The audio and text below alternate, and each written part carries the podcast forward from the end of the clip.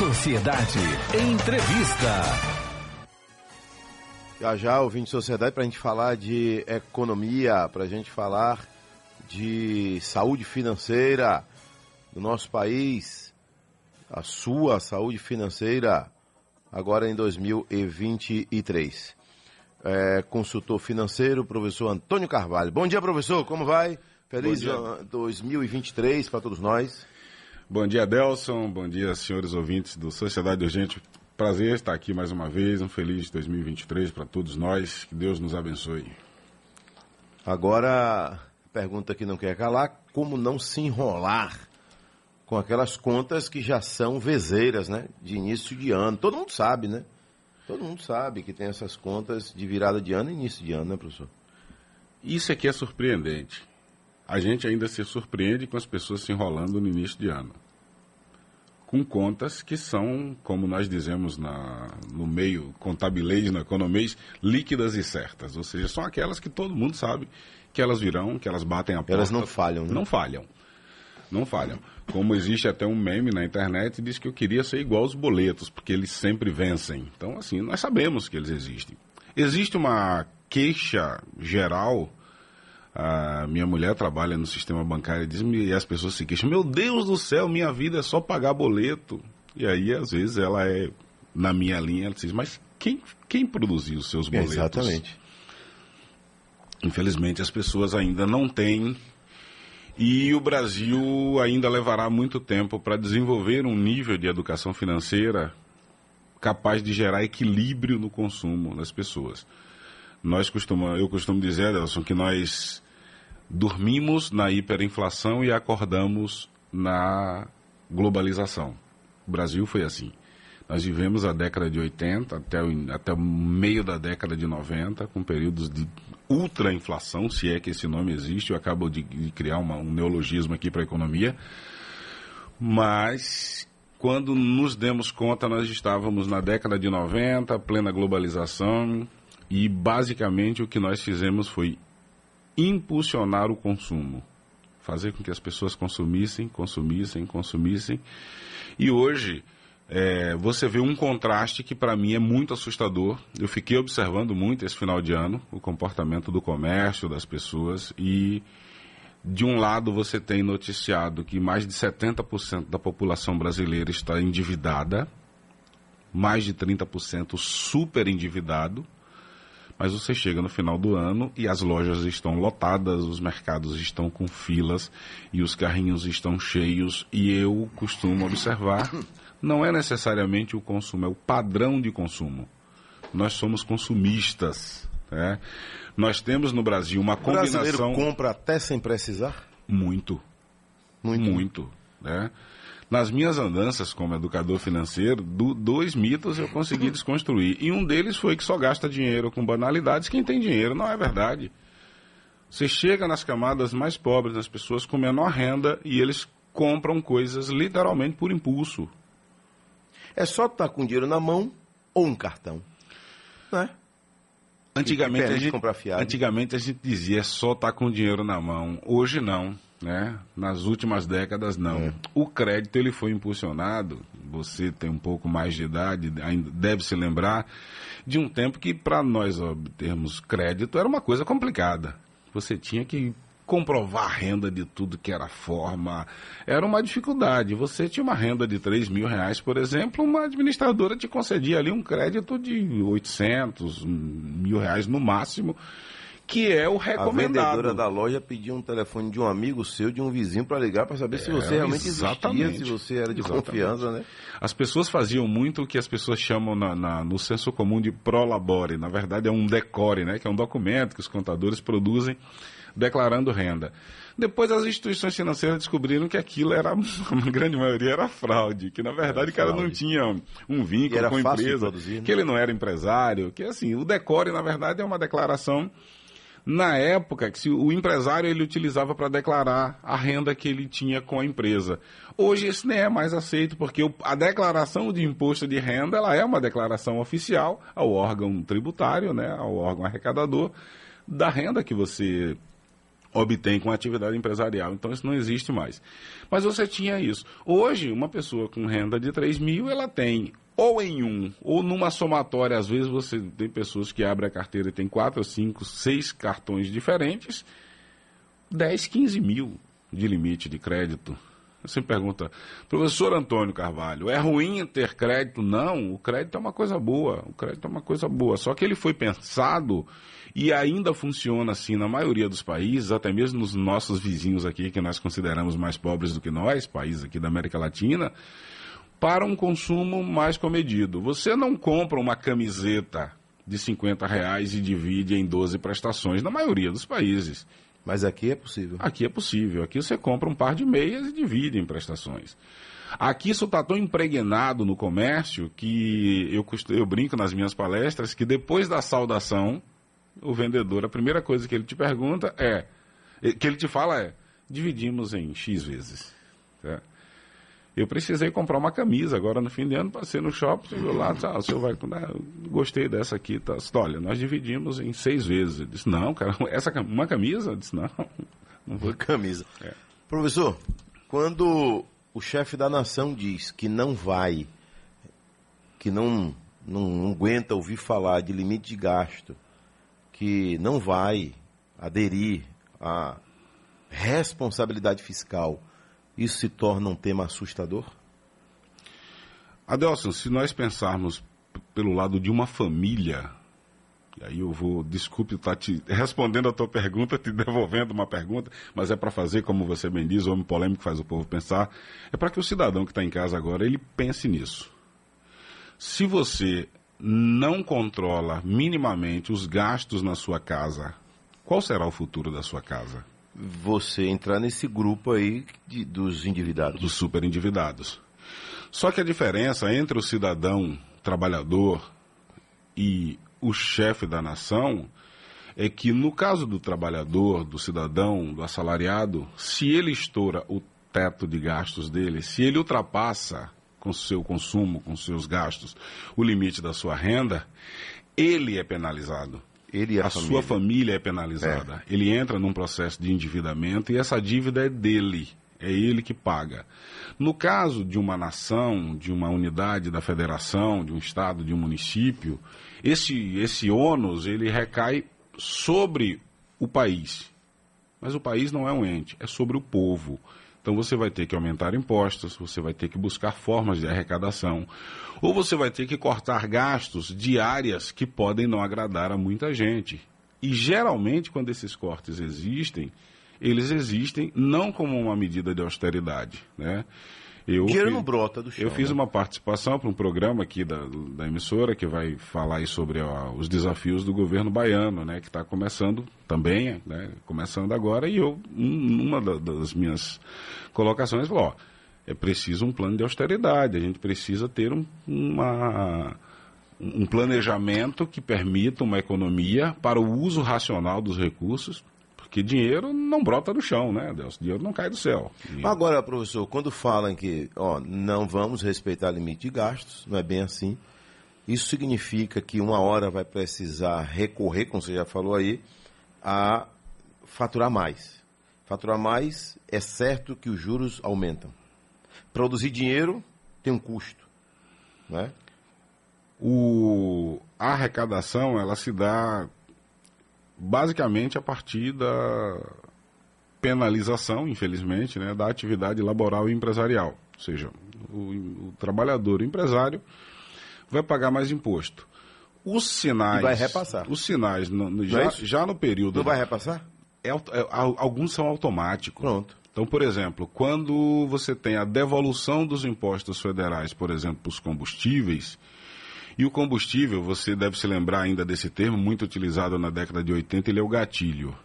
Ele é o gatilho da inflação. Ele é um termômetro. Ele é um termômetro. Ele funciona como um impulsionador de inflação. Por quê? Porque não tem nada no país que não seja produzido, transportado distribuído com o, Vivido. com o uso de combustível. Combustível. né? Então, tudo. Eu estou aqui hoje, usei combustível. É. Você está aqui nesse momento, usou combustível. O cidadão que está indo para o seu trabalho agora de transporte público ou de, de, de um veículo próprio está usando combustível. O café que nós tomamos agora foi utilizado combustível. Então, o combustível para chegar no posto precisa de combustível. Combustível para chegar no, precisa de combustível. Então, assim, nós tivemos aí nas, nos, nos dois últimos trimestres aí uma redução significativa que agradou a muitos, né, da, da redução do preço do combustível. E isso alivia a pressão sobre a inflação. Porque as pessoas perguntam, ah, mas o combustível baixou, mas eu não vi uma retração de preço. Isso, isso não acontece por dois motivos. Tem um fenômeno que a teoria econômica explica Diga. o temor né, de, que você, de que haja uma, uma reversão de, de impostos, por exemplo, faz com que muita gente não, não retraia os preços. Mas tem aquilo que você falava na abertura do programa hoje. A usura, esse saco sem fundo, entendeu? infelizmente está presente O na saco da população brasileira. enche, o né? saco da ambição nunca enche. Então você vê que não houve ainda aumento registrado nas refinarias, mas esse aumento já está sendo praticado nos postos. Né? Já está doendo de novo no bolso. Então significa o seguinte, caro ouvinte, quando se realmente é, o que foi anunciado ontem, segundo foi noticiado aí pelos meios de comunicação, é que o governo talvez recue e deixe aí por mais dois, três meses né, a, a isenção aí dos impostos federais. Graças à pressão. né? Mas se caso isso não aconteça, ou quando isso não vier a acontecer, esse preço que se ajustou agora, ele não volta mais. Não volta. Ele não vai recuar. É isso mesmo. Então, quando vier a isenção, ele vai servir como trampolim para ampliar ainda mais, para penalizar ainda mais esse cidadão que já está enrolado muitas vezes. E aí, assim, a, a- a nossa pauta é como não se enrolar, eu responderia com uma resposta simples. Acho difícil. Por Tá. quê? Porque a maioria da, da população brasileira já está enrolada, já começa o ano enrolado. Agora, professor, tem, tem como economizar, né? A gente observa o seguinte: a gente come todo dia, né? Todo dia a gente precisa se alimentar. Mas eu desafio aqui um cidadão que já ficou cinco anos com uma calça jeans. Não é verdade? Eu, Não é? Eu já fiquei várias vezes. Não apenas com uma calça, mas uma calça que dura cinco anos. Três anos, quatro anos. Aí eu estava analisando esses dias, no final de 2022, é, uma garrafa de refrigerante. Garrafa plástica, PET. Aquela garrafinha tinha assim, ó. Recicle-me. Ou seja, não me jogue fora. Faça alguma coisa por essa garrafinha. Aí você pega aquela garrafa e vai utilizar para ir ao seu serviço vários dias levando sua água. Concorda? Tá Sim. entendendo? sim. Mas alguém vai lhe dizer, que é isso, rapaz? Que mesquinharia desgraçada é essa? O cara usando uma garrafa de refrigerante para trazer. Usando a água. garrafa de refrigerante para levar água. Que atestado de Que pobreza, né? atestado de né? pobreza. Nós somos- É, a- é, a me- é o mesmo discurso que manda você reciclar a garrafa, é o que lhe critica porque você está usando a garrafa. Perfeitamente, Adelson. Eu, eu ouvi de uma pessoa né, que ocupa um cargo de status, ela falando, professor, você não faz ideia do inferno que é ocupar esse cargo aqui. Eu disse, mas por que, doutora? Ela disse, se eu vier aqui, no- a- durante 15 dias, se eu vier aqui com a mesma bolsa, tem risinhos de canto de boca. Eu digo, a senhora está brincando. Eu disse, não, é verdade. Essa é a pressão que a sociedade exerce sobre nós. E ela, e ela é exercida em todos os níveis, do mais alto ao mais baixo. E a gente pensa que é só na camada mais, mais é inferior. bobagem. Então, assim, eu tenho um critério de descarte, Adelson. Está inservível. Eu tenho uma camisa, ela rasgou, ela estragou, ela Eu, manchou. eu tenho um critério, eu está me servindo um abraço. Entendeu? Enquanto ela serve, enquanto ela dá em mim, enquanto ela não rasgou. É. Enquanto não né, rasgou. Eu, Ela não vai servir mais para você ir para um casamento, Não, digamos. claro. Mas vai servir para você ir para a roça. Eu sou do tempo dos meus avós e a minha avó tinha um guarda-roupa muito pequeno.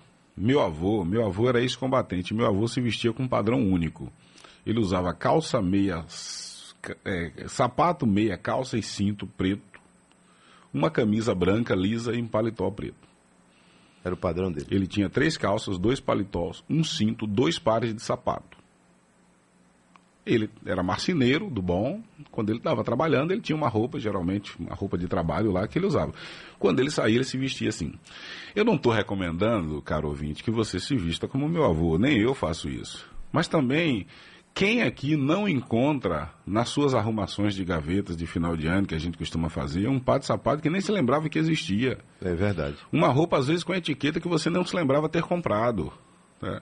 Então, assim, nós compramos como uma espécie de afago psicológico. A gente se satisfaz pelo consumo. E não é bem Esse isso. consumismo, ele leva a pessoa também à depressão? Ele leva a pessoa a um mal?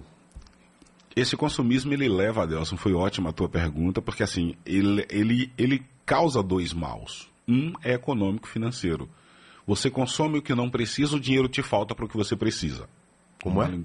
Se você gasta o dinheiro com o que não precisa, ele vai, Vai te faltar faltar para o que precisa. para o que precisa. Para aquilo que é, É essencial. fato. É fato.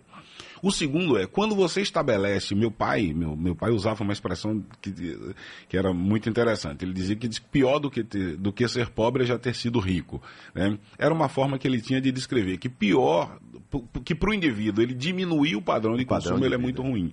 Então o cara se entristece, ele adoece, ele fica depressivo, o indivíduo fica depressivo, se não consegue consumir, se não consegue manter o mesmo padrão de consumo.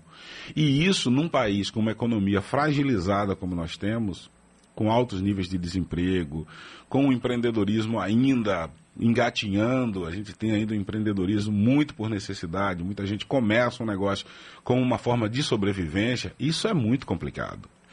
Eu perguntei aqui algumas vezes, muita gente também faz essa pergunta.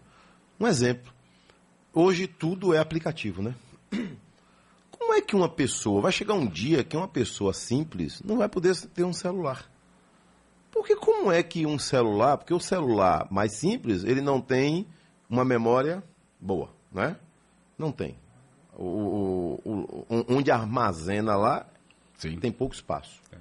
Mas ele precisa ter 20 aplicativos. Não, não tem como. E aí faz o quê? Compra um celular mais caro? É mais uma forma de, de se endividar? Esse é um modelo cíclico, na verdade, que a tecnologia, na verdade, ela sempre impulsionou o consumo. É, você se lembra dos primeiros celulares, os celulares faziam ligação. Depois veio uma evolução, que o celular tinha um radinho, né? Hoje o celular... Depois apareceu um tal de olho de gato. Hoje o celular... Lembra do olho de gato? Lembra? Hoje o celular ele conseguiu liquidar em um único aparelho várias indústrias. É. As câmeras digitais acabaram. Calculadora, Despertador, calculadora, lanterna. lanterna, né, desde as mais simples até E até um computador, Um né? computador. Até um porque ele computador. hoje ele é um computador de mãos, né, que você tem acesso às tuas redes sociais, ao sistema bancário, a tudo, a tudo.